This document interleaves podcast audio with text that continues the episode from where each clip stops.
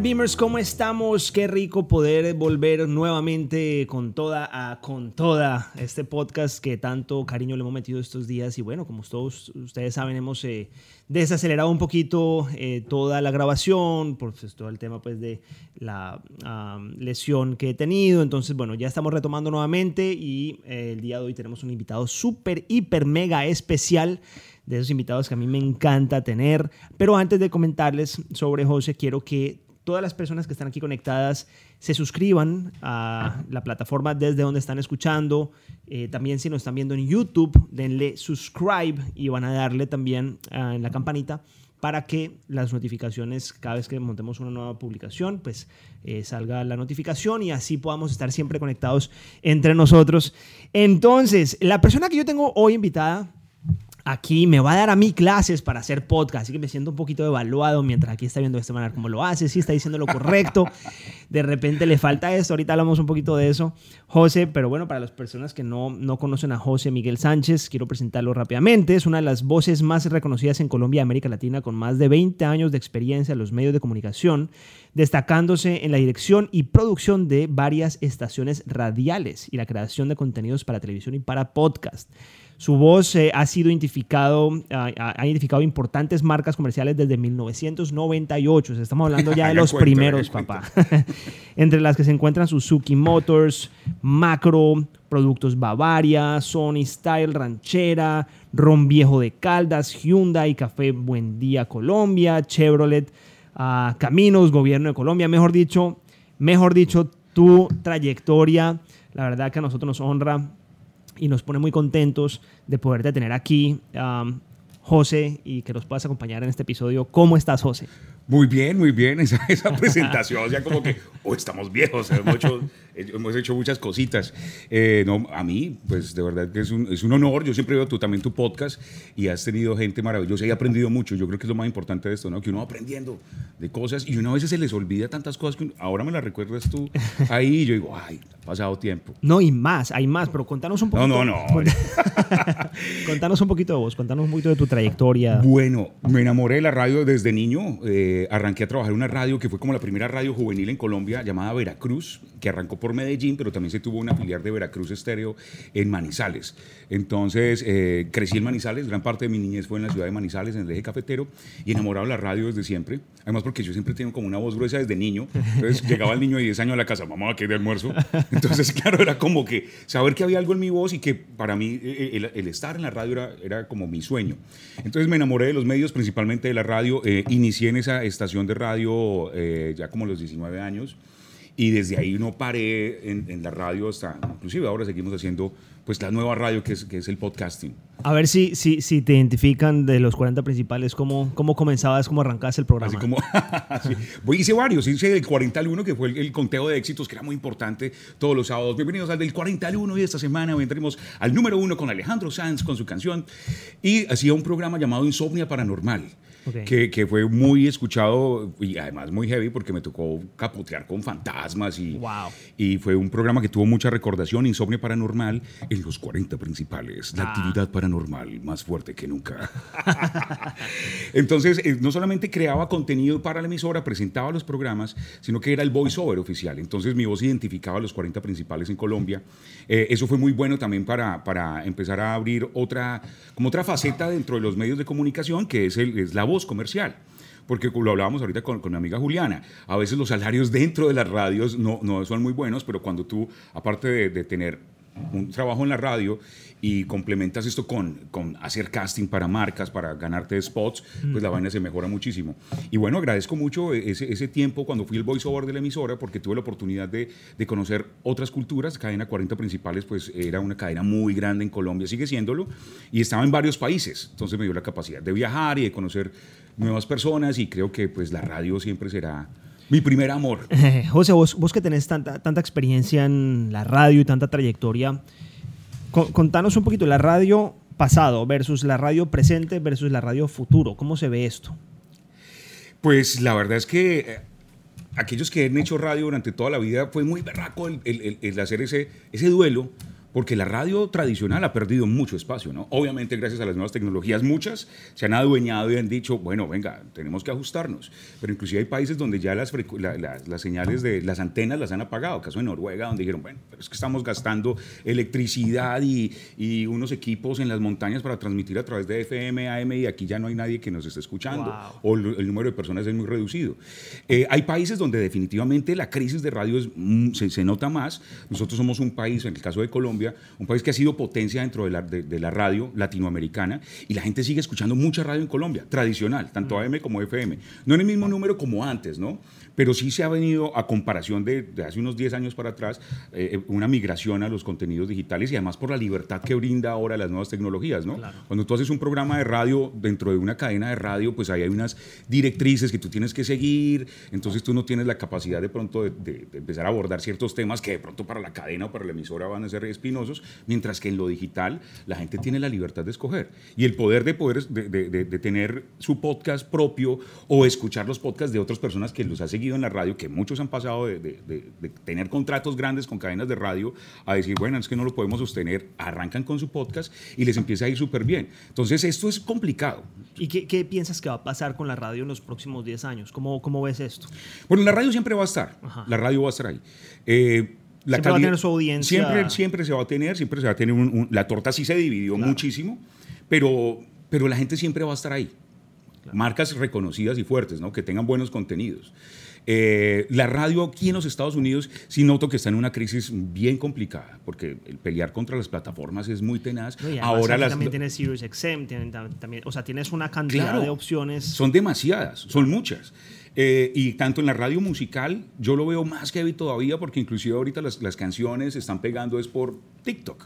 Entonces, antes se llegaba un producto a la radio y yo que dirigía eh, la, programación nacional, por ejemplo, de los 40 principales, pues le, aportaban mucho a, la, a, las cadenas de radio porque pegábamos los artistas, porque éramos el referente.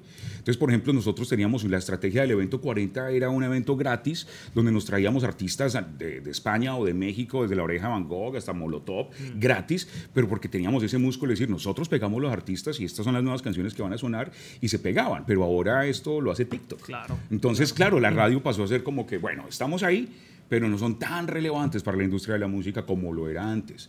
Y, esto es, para mí que, he vivido y que amo la radio ha sido como un duelo, ¿me entiendes? Un duelo. Total. Y ahora bien, entonces, ¿cómo, ¿cómo entra el podcast a jugar aquí, digamos, un papel importante en, en, en, todo este pay de, de pues, personas que escuchan ¿no? radio? O sea, ¿cómo, ¿cómo ves tú este jugador entrando desde hace cuánto?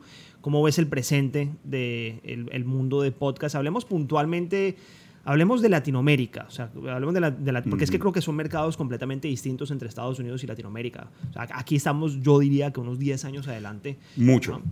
Mucho, pues el, podcast en sí arrancó por ahí en el 2001 mm. eh, y arrancó fue por esa visión también de Steve Jobs de decir, bueno, vamos a tener el poder no solamente de convertir una computadora que era un, los, las computadoras, los computadores estaban en un edificio. Entonces, Pero yo, te voy a hacer una, pregunta ignorante. ignorante. Steve Jobs es el inventor de los del podcast como tal, desde la plataforma Apple. En, sí fue él porque fue quien decidió comprimir mucho audio en, un, en un, pequeño espacio. Entonces ahí ya era, daba libertad. Porque es como tú andar con tu música y eran 120 LPs. El tener ya la capacidad de comprimirlo y tenerlo en, en un espacio pequeño ese era, ese era un gol. Entonces, cuando empiezan a, generarse contenidos hablados, no musicales, porque a veces lo, musical es bien complicado dentro de los podcasts, y la gente empieza a generar sus propios contenidos hablados a su estilo, a su manera, a su ritmo, y hablando de las cosas que le apasionan, se empezó a comprimir ese tipo de archivos y se podían descargar en los primeros iPods. Ya en el año 2004 fue donde ya se empezó a analizar, y, fue un, un, periodista en, en, The Guardian, quiero que fue, que empezó a hablar acerca sobre, sobre el podcast 2004 aquí en los Estados Unidos ya estaba empezando a tomar fuercita, a decir, miren, este es un espacio donde es radio, pero no es radio, tiene la libertad de la radio, pero además eh, eh, lo puedes hacer tú. Entonces fue ahí cuando muchas estaciones de radio dijeron, ay, venga, empecemos a meter también nuestros podcasts en, hmm. nuestra, en nuestra página web, en fin, porque ya veían qué venía ahí. Sí, en América Latina estábamos, estamos todavía muy, como muy quietos en el asunto del podcasting. ¿Por qué? Porque seguimos muy enamorados de la radio. Pero es una fuerza que viene con toda. Y me aterró mucho, yo hace dos años, inclusive dos días antes de declarar pandemia mundial, se tuvo un evento en Orlando, Florida, llamado el PodFest. eh, y, fuimos, yo, yo, en ese entonces estaba en una plataforma de radio también aquí en Miami y fuimos a cubrir el evento y es cuando sí me di cuenta que el podcast en los Estados Unidos es, es una cosa grandísima y, hay luminarias eh, del podcast. Eh, eso te iba a preguntar, o sea, contanos un poquito entre la diferencia que hay de la penetración del podcast aquí en los Estados Unidos versus eh, Latinoamérica, entendiendo que pues, Estados Unidos es un referente para todos los temas eh, tecnológicos. Aquí podemos literalmente voltear a ver qué es lo que está pasando en los Estados Unidos para entender qué es lo que va a suceder en los próximos... 10 años. Inclusive menos, ¿no? o sea, porque yo, yo diría 10 años hace 10 años. Hoy en día... Dos años. Eh, exactamente, ¿no? ¿Cómo, ¿Cómo, ves esa diferencia entre... O sea, ¿qué está pasando aquí en Estados Unidos en el mundo de podcast? Para tenerlo como referente. Bueno, las marcas le han puesto mucho cuidado al podcast. ¿Por qué? Porque pueden hacer unos nichos mucho más, más objetivos. Claro. Por ejemplo, hay podcasts que hablan acerca de medicina. Entonces las grandes farmacéuticas dicen, venga, pues en lugar de ir a pautar nuestro producto a una estación de radio que es tan abierta, pues miremos quiénes son los podcasting que están hablando sobre salud, sobre medicina y pautemos ahí. Entonces, eso es muy clave porque son las marcas las que finalmente abrieron su espectro y dijeron, chévere la radio, mantengámonos ahí, pero venga, miremos qué podcasters están, están haciendo contenidos que a mi marca les beneficie. Entonces, por el asunto de marcas, la gente se ha dado cuenta que es rentable. Cuando tienes un contenido que va enfocado a, quien las marcas necesitan. Por eso muchas marcas están sacando su propio podcast. Como nosotros, de hecho. Claro. Y, por ejemplo, hace poco con un banco en Colombia me aterró muchísimo y me pareció muy bacano escuchar un podcast eh, muy vivencial, que inclusive es como una radionovela, hmm. que fue tan exitosa en los años 50, 60, y empezaron a armar una radionovela acerca del ahorro. Hmm. Y es un podcast que la gente lo escucha y se siente eh, identificado. Y es una marca que durante muchos años ha pautado en radio, no dejan de pautar, pero ya saben que... Eh, eh, el, meterse a los contenidos de podcast con otro lenguaje y a otro público les da. Y es algo que están empezando las marcas a implementar en América Latina, pero aquí ya llevan un rato largo Total. Y, con verdaderos luminarios del, podcasting. Y sabes que yo desde el punto de vista de la marca, te comento, o sea, yo conozco, yo conozco el mundo digital, eh, entiendo, Mucho. entiendo los formatos eh, que existen y, y, fíjate que podríamos decir que existen formatos cortos, como por ejemplo Instagram, hoy en día TikTok, ¿no? Reels, son, son formatos de video contenido corto. Tenemos formatos de, de video contenido largo, que es eh, YouTube, que son podcasts. Si bien es cierto, YouTube es una plataforma supremamente masiva, la usabilidad de YouTube no se compara con la usabilidad de Instagram. O sea, vos te metes a YouTube una o dos veces al día de repente o una vez al día. Yo, por, mi caso, hay gente que se mete una vez a la semana en YouTube. En Instagram uno se está metiendo en TikTok, se está metiendo 10 veces al día, al día 15 veces al día. Entonces, claramente las plataformas de, de contenido corto tienen un alcance muchísimo mayor que las plataformas de contenido largo. Pero lo que pasa y lo interesante para una marca, como por ejemplo nosotros o cualquier otra marca que esté incursionando de alguna forma, ya sea creando un podcast o patrocinando un podcast, que es un formato de contenido largo, es que la calificación de la audiencia es muchísimo mayor, porque vos estás garantizando de cierta forma que una persona te está escuchando por mucho más tiempo que un video de 30 segundos que, que, está viendo en Instagram. Entonces, eh, al, momento de esa persona ir a tomar una decisión sobre una marca, un producto, pues digamos que entra con muchísima más calificación y muchísima más credibilidad por lo que está viendo. Entonces, es, es, es el perfecto ejemplo entre calidad versus cantidad. Y el lograr engancharlo, ¿no? Porque si se quedó más de 30 minutos escuchando el podcast es porque, pues, me enganché. Mientras que tú en un TikTok, pues, lo pasas y llegan otros y entonces ya se, se, olvida un poco ese primer TikTok de 30 segundos que viste. Pero cuando ya enganchas en a la audiencia, por eso es muy importante que el podcast no pierda la calidad de audio, porque finalmente arrancó con audio. Ya después apareció la imagen dentro del podcast. Pero ahí es donde juega mucho la creatividad de quien va a hacer el podcast y que logre enganchar durante esos 30 minutos, ya sea por su invitado o ya sea por su producción, ya sea que tenga de pronto elementos de efectos o de, o de, musicalización que logre que la gente se quede ahí los 30 minutos. ¿Qué tips nos puedes dar para enganchar a la audiencia en un episodio? Como por ejemplo este episodio. Eh, pues primero que tenemos un gran gurú también de los medios digitales, mezclado con alguien que de pronto hizo radio durante mucho tiempo y empezó a hacer esa, esa transición. Es de pronto mirar y escuchar mucho. Antes de arrancar a hacer un podcast, analizar podcasters que sean exitosos, que es lo que se debería hacer siempre, ¿no? Y, lo decíamos antes en la radio, yo escuchaba en la radio, yo, yo tenía siempre... el contenido. Claro, y escucharlos y decir, me gusta cómo hacen esto, eso es importante, empezar a analizar de buenos podcasts. Eh, dos, que sea algo que les apasione, porque mucha gente arranca a hacer un podcast y bueno, sí, vamos a hablar de cine. Hay miles de podcasts de cine y les, a, a, lo mejor les apasiona el cine, pero ya como en la mitad dicen, venga, pero es que no. Entonces es algo que sea un nicho de pronto muy, muy muy específico, que es lo bueno que se puede dar dentro del podcast, no es en las radios, porque en una radio hay que tirar siempre a ser masivo. y algo que les, que les genere que cada ocho días o cada dos, tres o cuatro días que hagan su podcast, pues lo hagan motivados. Porque mucha gente arranca con muchas ganas, pero mantenerlo es, complicado. Además, porque la monetización también es muy lenta. Total. Entonces, la diferencia ahí es, es, mucha. Es mucha pasión, diría yo.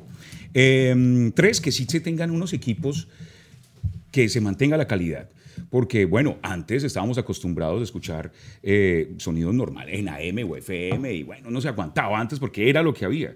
En este momento, si tú no tienes un buen audio, la gente no, no, no, no se va a quedar ahí. Y para allá iba, iba mi, mi, mi, otra pregunta, porque hay muchas personas que están pensando en crear su podcast eh, tengo gente, de hecho, conocida. Es más, hasta hace poco mi hermana me dijo, voy a comenzar un podcast. Bueno, yo, yo, yo sé lo que se requiere para comenzar un podcast porque se requieren equipos, se requiere logística, de cierta manera. Pero pues también creo que hay una forma un poquito más uh, aterrizada de comenzar sin necesidad de tanto pues, eh, equipos equipo y, hacer una inversión. ¿Qué es lo mínimo que se necesita para comenzar? Bueno, un teléfono inteligente. Mucha gente hace cosas maravillosas solamente con un teléfono. Y, hay teléfonos que tienen una, una capacidad de audio buenísima. Eh, pero si ya si quieres ser un poco más profesional, este tipo de micrófonos son maravillosos. Es más, son muy poderosos. Entonces no es hacer, tampoco ponerse a hacer una inversión súper costosa porque si se desmotiva con el podcast, pues eso se va a quedar ahí. Pero uno con un buen celular, hay aplicaciones que son gratuitas, además que son muy buenas para editar eh, audio. Okay. Que, las puede, que las pueden utilizar. Eh, y bueno, una, una cámara. Es que es, es, increíble. Por ejemplo, aquí en los Estados Unidos, tú vas a, a, cualquier marca masiva y por 20, 30 dólares tienes una muy buena cámara y un muy buen micrófono y ya con eso puedes hacer maravillas. Y te iba a preguntar eso, ¿tú necesitas tener cámara para hacer podcast o es necesario? ¿Cómo ves esta tendencia de video entrando dentro del formato audio? Eh, para mí eso es una, es una decisión, porque yo siempre soy un hombre de audio. Entonces yo creo que el podcast, la magia del podcast es el audio. Claro, es poder hacer cosas mientras estás escuchando. Mientras están escuchando. Y, y, y, por ejemplo, hay podcasts estoy trabajando en uno que va a ser paranormal, después de haber eh, hecho lo de insomnio paranormal, mucha gente me decía, José, ¿usted por qué no tiene esos programas? ¿Por qué no los sube? Y yo, ya suenan antiguos con respecto a lo que se puede hacer para un podcast de, de, fenómenos paranormales. O sea, eso tiene que ir acompañado por, por un sonido, una ambientación, y eso no se logra de pronto con una cámara y un micrófono. eso ya hay que meterle un poquitico más, de producción. Y para mí, que soy amante del audio, creo que sí se necesita que se tengan unas herramientas buenas para que el podcast tenga impacto. pero si quiere poner cámara o no, inclusive hay mucha gente que no, eh, eh, hay, hay, una frase que es, si el DJ te enamora, no te pases por la emisora. Entonces, si tú enamoras es con tu voz.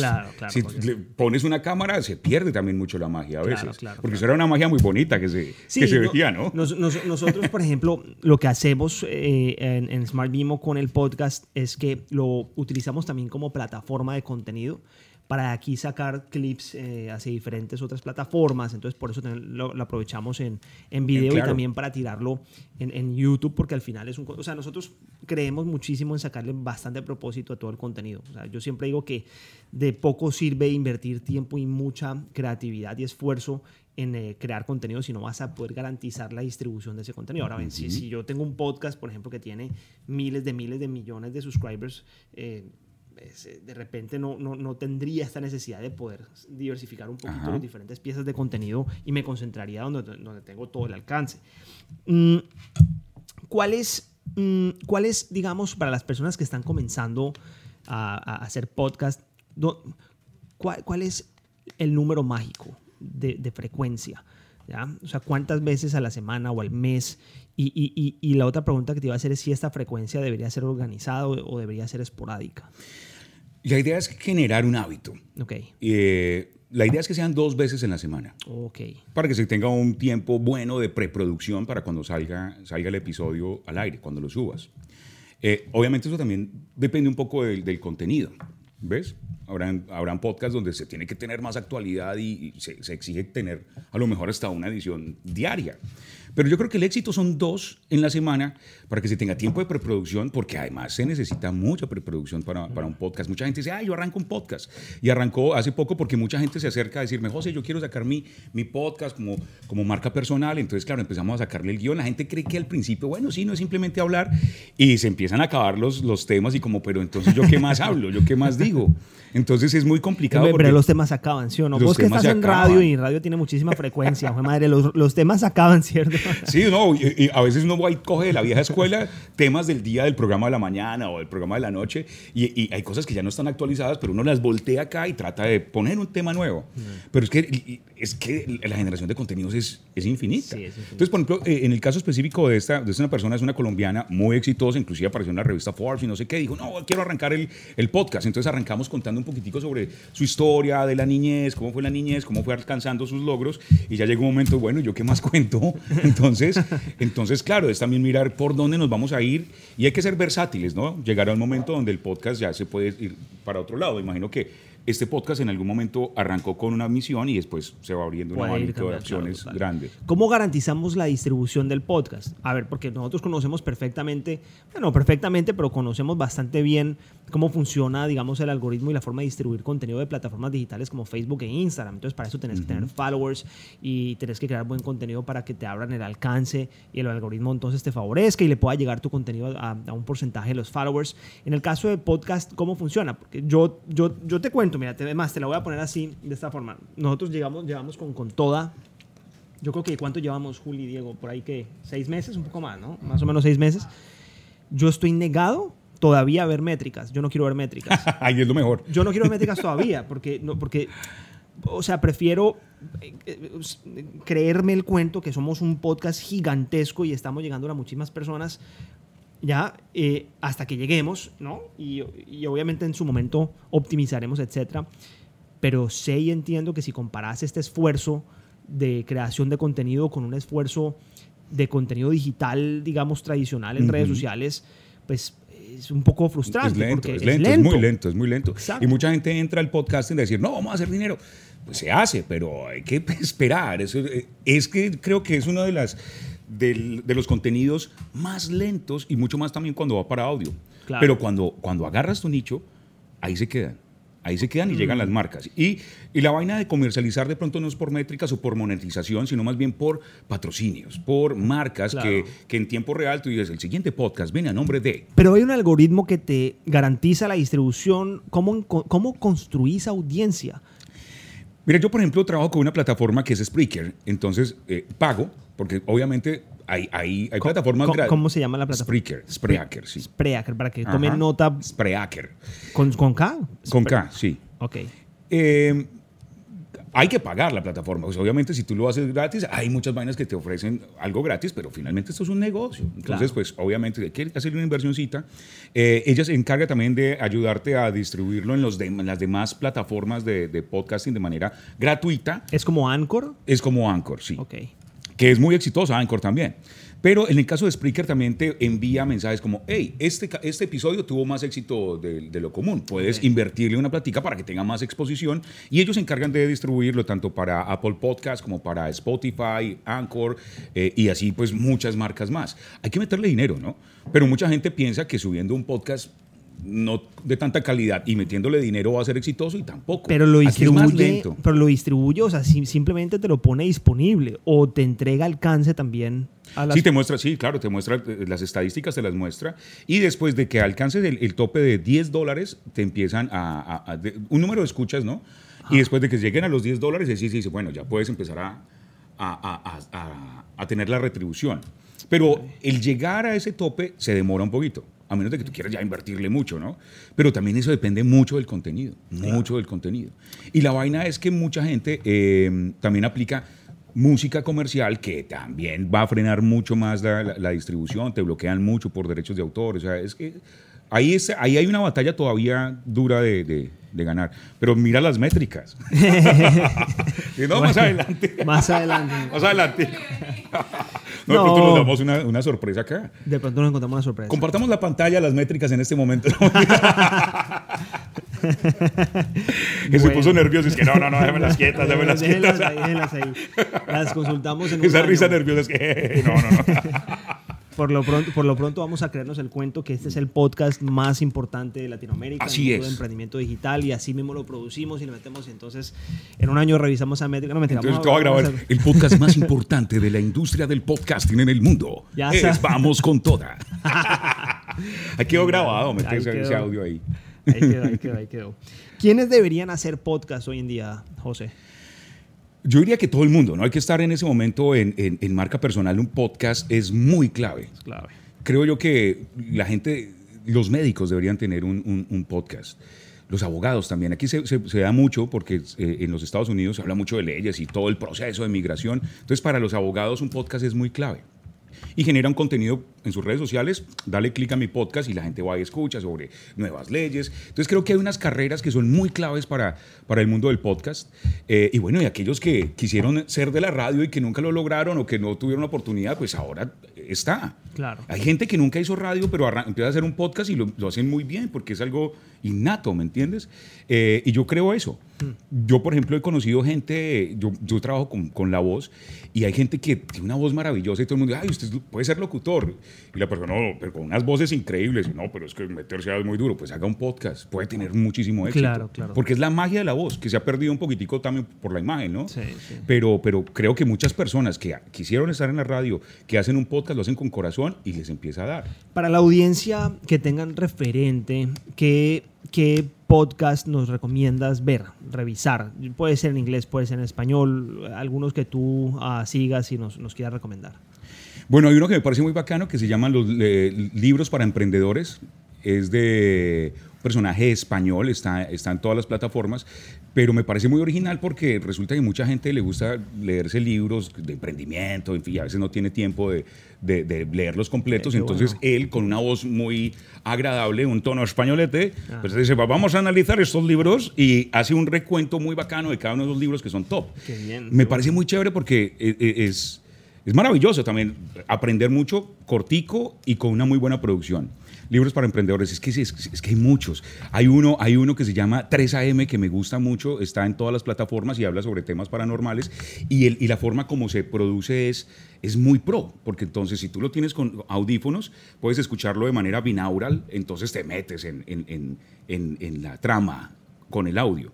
Entonces, si te gustan los temas paranormales y que una voz te hable por acá y otra, además porque los nuevos dispositivos tienen una calidad de audio muy brutal y yo creo que es eso, es enamorar otra vez a la gente del audio. Importante el video, claro que sí, mucho más en lo que tú distribuyes luego para todas las redes sociales. Pero yo creo que la magia del podcast sigue siendo eso, la voz, enamorar con la voz, que se ha perdido un poco, ¿no? Mm, cuéntanos un poquito, José, de los modelos de monetización. ¿Cómo alguien puede hacer pod- eh, dinero pues, eh, con podcast y qué se debería esperar de un podcast realmente exitoso? Y te, te pongo el caso puntual de Joe Rogan aquí en Estados Unidos. De pronto, si nos cuentas un poquito cuál puede ser la expectativa de un podcast bien exitoso y, bueno, diferentes modelos de monetización. Yo creo que para ya empezar fuerte a decir, listo, voy a vivir de esto, que son... Hay mucha gente que vive de esto, pero no, no, son, no es el gran número que se espera, ¿no? Claro. Eh, es analizar a quién vas a hablarle, eh, que primera instancia para poderle sacar dinero puede ser tú mostrando tu podcast a las marcas, como les contaba, antes de entrar al algoritmo y, y mirar cómo hacer crecer el número de escuchas, es que las marcas crean en ti. Claro. Entonces, por ejemplo, o el ejemplo clave es ese, alguien que vaya a hacer un podcast sobre medicina experimental y que empiece a buscar esas marcas y como lo decía ahora, este podcast viene en una presentación de.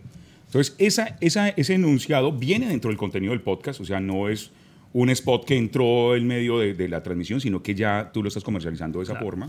La otra es eh, haciendo alianzas con las marcas, diciéndole, venga, yo le puedo producir su podcast a la marca. Tú cobras por, por, por producirle y las ideas del podcast y la marca pues te va, te va a pagar. Que eso es lo que yo estoy haciendo en este momento, es desarrollarle podcast a marcas que dicen, yo quiero meterme ahí. No con el afán de, ay, vamos a hacer plata, porque es que es lento, es Claro. muy lento. Pero saben que de una u otra forma van a tener una, una presencia en, en las plataformas de audio y eso es clave. Entonces son- dos opciones en ese momento. Y ya la tercera es que ya hayas traba- trabajado también en tu podcast, que hayas creado tu nicho y que ya tengas esa fidelidad de la gente que está esperando tu podcast semanalmente y que ya el número de, de, de escucha sea grande, Claro. que es lo que hace mover, mover el dinero. En primera instancia, es, es- eso es lento, se puede lograr, obviamente se puede lograr, lograr. Hay que ser muy, muy, Muy constante, muy constante, pero eh, yo creo que la gente que sabe producir buen audio, eh, la forma más rápida de hacer, sacar el dinero dentro de la industria del podcast es diciéndole a las marcas, mire, tengo esta idea de podcast, Claro. le Aquí vale tanto la Unidos- producción, estas son las voces, en fin. En Estados Unidos yo, yo escucho varios eh, eh, podcasts, yo escucho mucho, am, eh, eh, ¿cómo se llama este? Mm, Perpetual Traffic de, de esta gente de digital marketer. Escucho eh, el de Tai López, a mí me gusta mucho. eh, me parece que el tipo, uy, se lo recomiendo a muchísima gente. El tipo me parece que tiene unos temas bacanísimos y, y hablas, aunque le ha- lo ha dejado últimamente.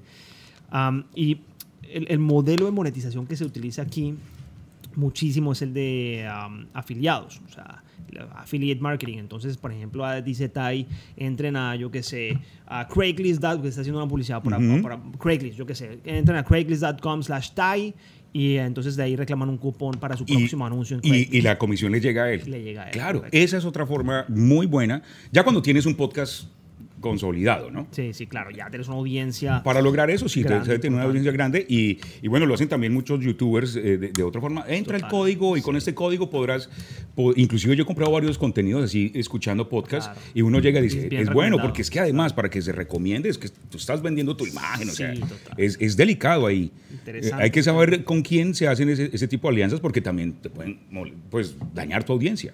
¿Ves Y, y también cuando mucha gente pone dentro de un episodio, de, por ejemplo, de 20 minutos, que se pueda monetizar con cinco interrupciones en tu podcast a la vez, Hmm. de eso, es, eso es contraproducente. Entonces es como mantener un... Y cobrar bien el espacio, ¿no? O sea, cobrar bien el espacio, la recomendación, porque lo que decíamos ahorita, eso es una recomendación profunda de una, una, una audiencia que viene súper calificada, porque es una audiencia que está viendo Sí. contenido largo, me explico. Entonces, yo también, de hecho, o sea, yo las recomendaciones que he escuchado en podcast aquí en Estados Unidos, normalmente, la tasa de conversión de eso mía es altísima. O sea, yo siempre entro y...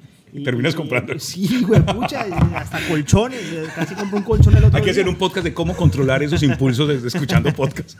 No, la verdad es que es bien efectivo, es bien efectivo. Porque, porque es que uno está escuchando a alguien en quien confía. Total. Entonces es ahí la credibilidad, Y la voz, cosa, cómo te lleva. José, yo soy bien difícil de vender. O sea, yo ¿Verdad? hablando en estos días. Yo casi no compro nada. No, Juli, porque es en serio. Mira que en esos días ah, iba a comprar algo en Amazon y le di clic a Amazon y me tocó descargar la aplicación. Así de poco compro yo. De verdad. ¿Cómo te parece? Y empezaste a buscar la, la- la- la aplicación y lo hiciste con ese. ¿Esto es Amazon con ese o con Terrible. Imagínate, ¿qué tendencias ves, eh, José? Próximas tendencias que ves en este mundo de podcast, un poquito apuntando hacia el futuro. Miren, hay un, hay un chico que se llama Alvinch y tiene un podcast que se llama Sala de Espera. Entonces resulta que él eh, habla de música, él es, colombiano, pero entonces en Sala de Espera empezó a trabajar algo que es en 3D, que es algo así como lo que viene con el, con el meta, metaverso y tal. Entonces en Sala de Espera él eh, empezó a hacer unas animaciones en 3D donde se sentaba a hablar con otra persona. Es una vaina bien loca, ¿no? La pueden ver en, en YouTube. Yo creo que vamos a eso. El podcast va a llegar a un momento como hoy vamos a tener a tal invitado y, y, y en, en video va a ser algo como un encuentro Una virtual, ¿me entiendes? Sí. Y creo que el audio va a ser muy importante ahí. Porque claro, si tú ya tienes algo en, en 3D, el audio tiene que ser, Total, el total. audio tiene que mantenerse. Clave, Es que a veces creo que descuidamos un poquitico el audio y la, importante, la importancia del audio es, Bueno, es y además, grandísima. y además que plataformas importantes eh, hoy en día le están apostando al formato audio. Si ves eh, cl- la salida de, Cloud- de Clubhouse a comienzo de este año y ahorita eh, eh, Facebook también lanzó, ¿cómo que se llama? Se me olvidó, bueno, lanzó también su plataforma como, como Clubhouse, eh, exactamente espectacular. De hecho, la plataforma súper recomendada. A ver, Juli, mientras seguimos hablando, quiero si nos, nos, nos, eh, revisas el nombre para que vamos a, a revisarla. José, contanos un poco sobre tu proyecto Voces que Impactan. Bueno, eh, llevo muchos años dentro de eh, este workshop. Arrancó también como una...